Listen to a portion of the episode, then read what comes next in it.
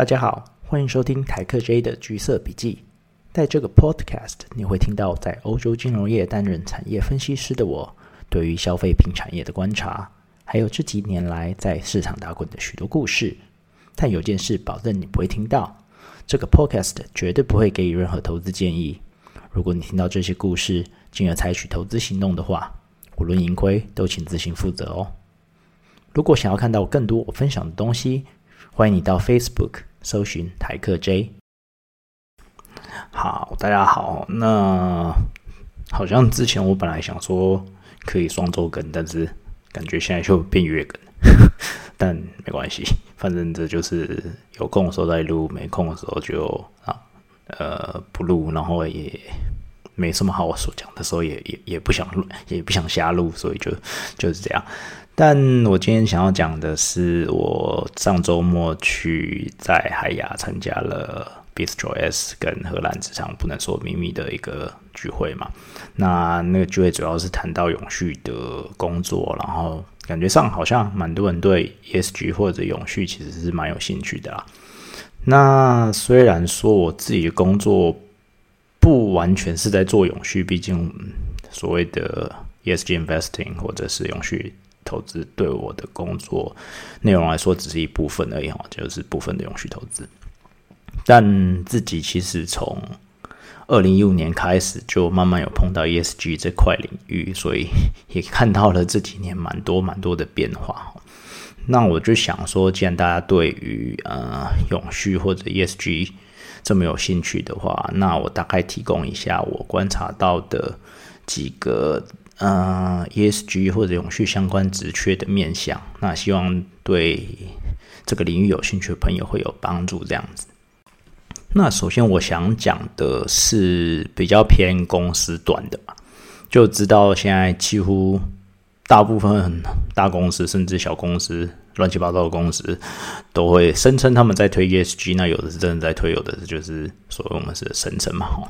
但其实公司这也造成那个很蛮多职缺在公司端的，有跟永续或者 ESG 相关的。那主要有几个面向，第一个可能就是比如说在策略面方面的，就会是比如说像永续策略的制定啊，或者是呃研究啊。那最最近最红的当然就是碳排放、净零、净零，然后可能碳排放就有 Scope One、Two，那这个比较简单的，那很难的就是 Scope Three 嘛。那还有比如说像我关心的消费品产业，可能就会有减少废弃物啊，那所有的我们的减塑啊这些东西，那都可能是呃公司会需要有人来研究这块，然后制定相关政策的。那还有另外一个比较大的影响，就是法规改变的影响哈。比如说那一天讲座里面有讲到的 CSDR，，就是呃公司在永续方面必须要揭露什么样的标的东西，会慢慢的标准化，或者是这几年也蛮红的所谓的 TCFD，然后还有最近开始的 EU Taxonomy，在欧盟的 Taxonomy 这样子。那甚至在特殊的一些产业，比如说像我看的汽车业。欧盟车辆排放标准的变化，那这就影响就很大。我之前有讲过，因为你新车必须要排按照那个标准排放的话，那你要卖什么车，你要卖什么样的排放的车，然后你的排车排放要怎么样去呃 allocate 你的排放量，然后你的 resources 你要生产怎么样，其实这都很有关系哈。然后还有另外一块，除了策略面之外，其实就是供应链的管理。那之前的供应链管理可能就是单纯的就讲说，我的东西什么时候会来，然后我要下单给哪一个供应商，然后物流怎么样。但现在供应链管理就更多的是在啊，针对供应链人权的方面哈，就变成说大家可能都看到新闻啊，就是说哦，苹果可能就是对于富士康在他们工厂的劳工权益的呃情况很不满，然后可能就会。或者是其他一些相关的供应商，他们的工厂的劳动状况情况的不满啊，威胁他们说：“哦，你们如果不改善的话，啊，我们可能就会停止下单啊，这样子。”然后还有就变成说，比如说之前像 H N M 或者艾迪达有所谓的新疆棉事件嘛，那这些都是所谓的供应链，他们必须要管理供应链人权、劳动权益，然后或者是你的东西怎么来的。而不是像传统的供应链管理一样，就变成说哦。我只要东西来了，时间到了，价价钱谈好了就好了，这样子。那这样也造成你供应链管理的人力其实是需要更多的。在公司端方面来讲，就之前跟某一个公司谈，他们说哦，我们现在因为要应应这些供应链的管理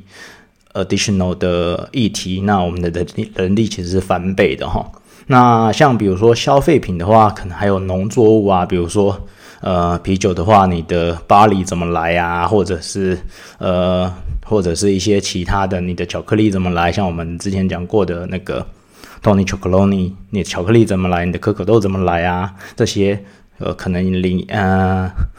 有关，比如说永续农业 （Sustainable Farming），或者是甚至像有一些农夫在一些比较平。贫瘠的国家的话，你可能还会谈到所谓 living wage 的问题，像 Tony Chocoloni，他就说：“哦，我们希望我们的巧克力都是能够提供当地的农夫 living 最少 living wage 的，就让他们能够养活自己，而不是被我们这种呃发展国家吃巧克力是很开心的是的人剥削这样子。所以变成供应链的管理，其实已经跳脱了传统的呃物流的管理，而更。呃，更需要在永续或者是呃社会责任方面来呃的人才这样子。那除了嗯上面讲的两点之外，其实还有所谓的能源资源效率的提升。那这就可能比较特提呃偏向 innovation 的部分啊，比如说像所谓的啤酒制造商，那他们很可能很关键一件事就是说，我要怎么样减少。水的用量在我的酿制过程中，因为水是很重要的。然后在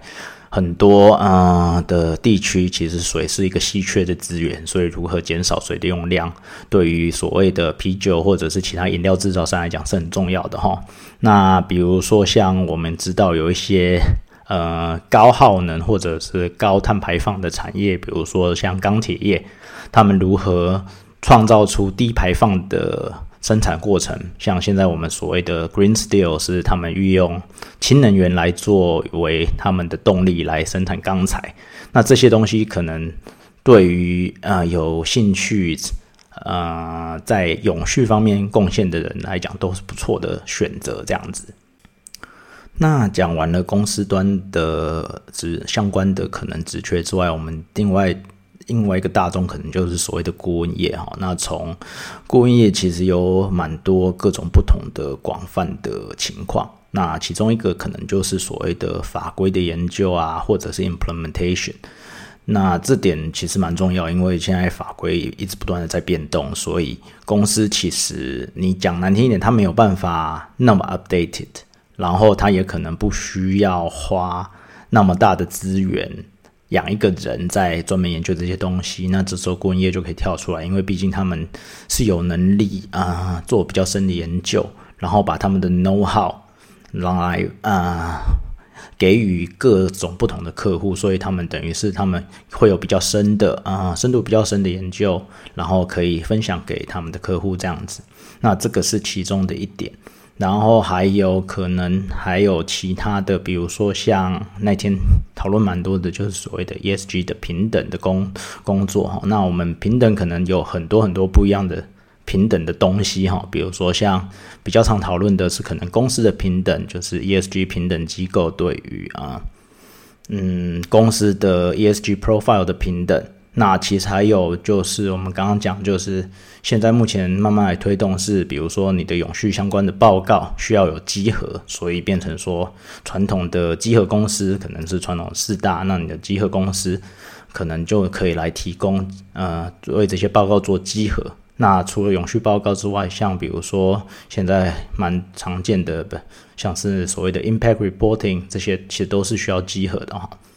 那还有比如说，就是平等的，我们所谓的绿色金融架构，就是 Green Finance Framework。那这就是比如说，你公司想要发行绿色债券，或者是从事绿色融资的时候，那你有哪些品项可以使用这些融资，或者是这些债券拿来的资金？那这些这个金融架构就是。呃，最基本对这些东西最基本的规范，对这个这间公司最基本的规范，那这些其实都是顾问业可以着力的点哦。然后再来就是讲到我自己比较熟悉的金融业。那金融业其实第一个可以讲的大概就是银行跟券商哦。那银行跟券商现在最啊多人投入的应该是绿色金融相关的呃工作，那可能是协助。发行绿色债券、永续贷款，或者是有时候他们也会跟公司合作，说哦，假设你真的想要做一个绿色金融相关的计划的话，那你可能要怎么 approach 投资人之类的这些东西，其实都会是蛮多，呃，有蛮多职缺跟蛮多人力需求的。那目前来讲，其实不少的。买方 sell side 的研究机构也开始有所谓的 ESG analyst 哦，就是开始有真的呃开人力来研究啊 ESG 这个议题。那开可能可能是研究各式各样的产业不同的 ESG 议题，是产业相关的。那当然也有可能，比如说是金融相关的，比如说像说呃绿色债券的评评价啊，或者是呃。或者是一些价格的走势啊，跟一般证券的不同啊，等等的这些东西，其实目前来讲不妨，呃，不少的买方、销售研究机构也开始有相关的配置这样子。另外一个大宗在金融业的，可能就是所谓的资产管理公司，也就是基金公司啊、保险公司或所谓我们的所谓的买方嘛。那买方也很大一部分，就是因为大家知道。近年来，就是所谓的永续投资、ESG 投资，其实都很风行。那消费者或者是投资人也都很感兴趣，所以变成说，永续投资、ESG 投资，真正在做投资这件事的人，其实也越来越多嘛。就是那你当然就是你传统的投资人、基金经理人，就是你要带上一个所谓的我们讲比较好笑的，就是可能戴戴上一个 ESG 帽子，那你可能就会。除了你传统的投资的知识之外，你更需要很多 ESG 的知识呢。这些 ESG 知识不啊不包含是不光是产业方面的，可能你的法规或者是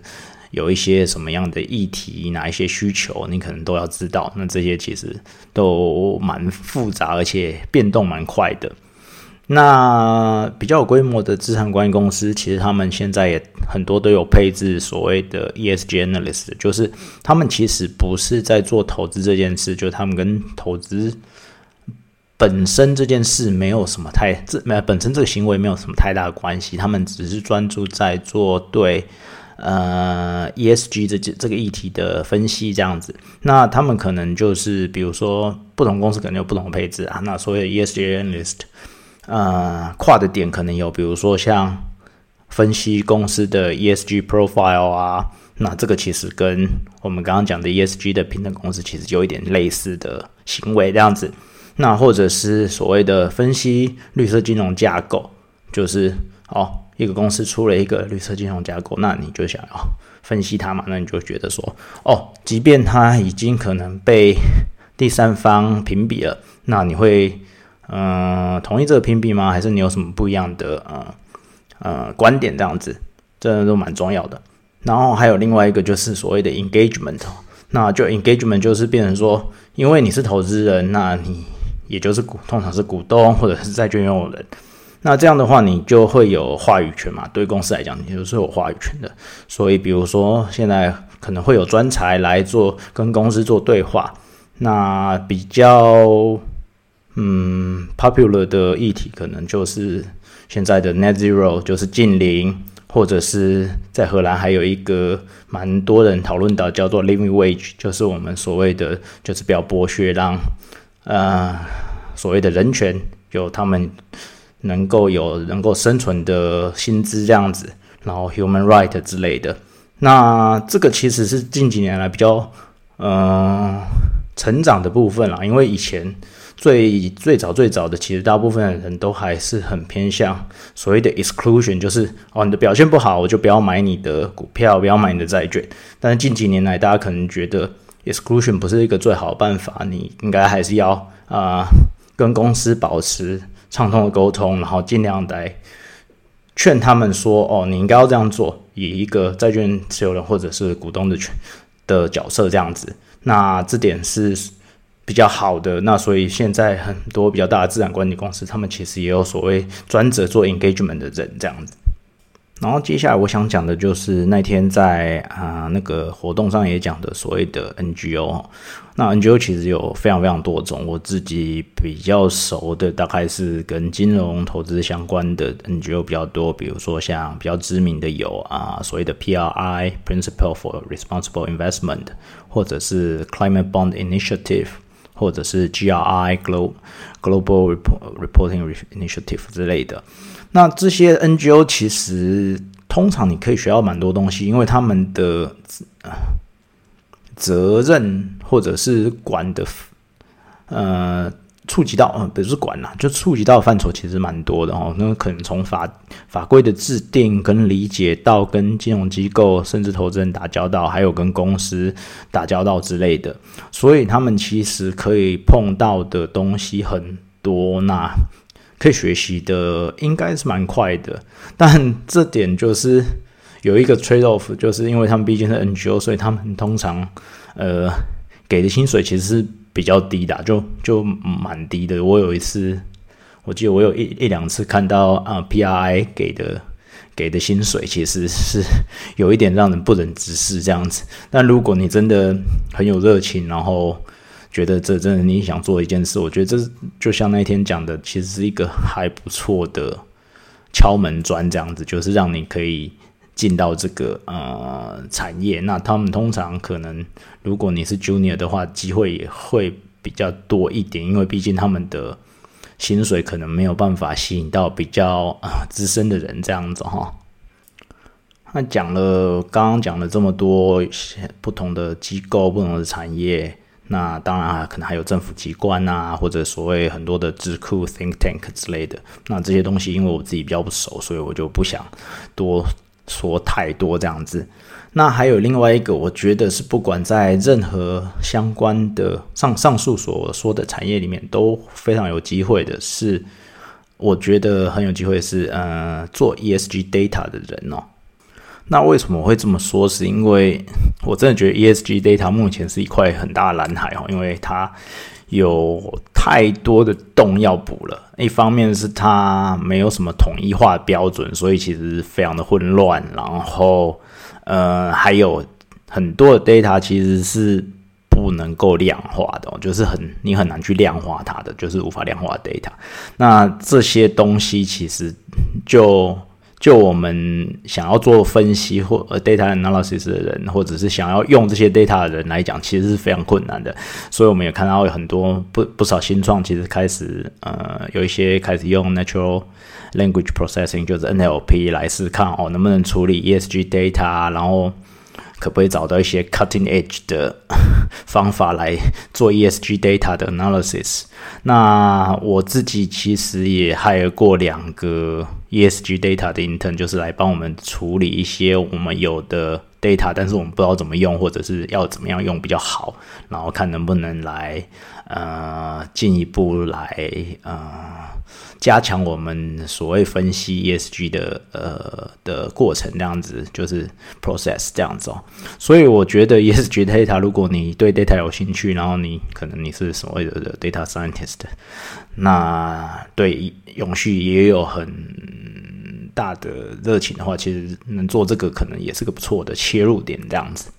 好，那讲到这边其实差不多了，但我最后想讲一个我自己的观察，还有那天活动。就是感觉是应该应该是一个事实吧，就感觉上来说，对 ESG 跟永续的有兴趣的朋友，好像女性会偏多的样子。但我不知道是或者是我自己碰到的相关从业人员也是以女性的比例比较高一点。那我不知道这是一个谬思还是怎么样，但只是我自己觉得蛮有趣，提出来，不知道大家同不同意这样子哦。那就像我自己讲的嘛，其实我自己也不完全是在做永续这一块，只是部工作部分有 cover 到。那所以如果嗯听完到这边有什么想要补充的话，也非常非常欢迎哈，或者是有什么意见想要分享的话，也不要害羞，就是尽量提出来这样子。好，那今天我们就讲到这里了，我们下次再见喽，拜拜。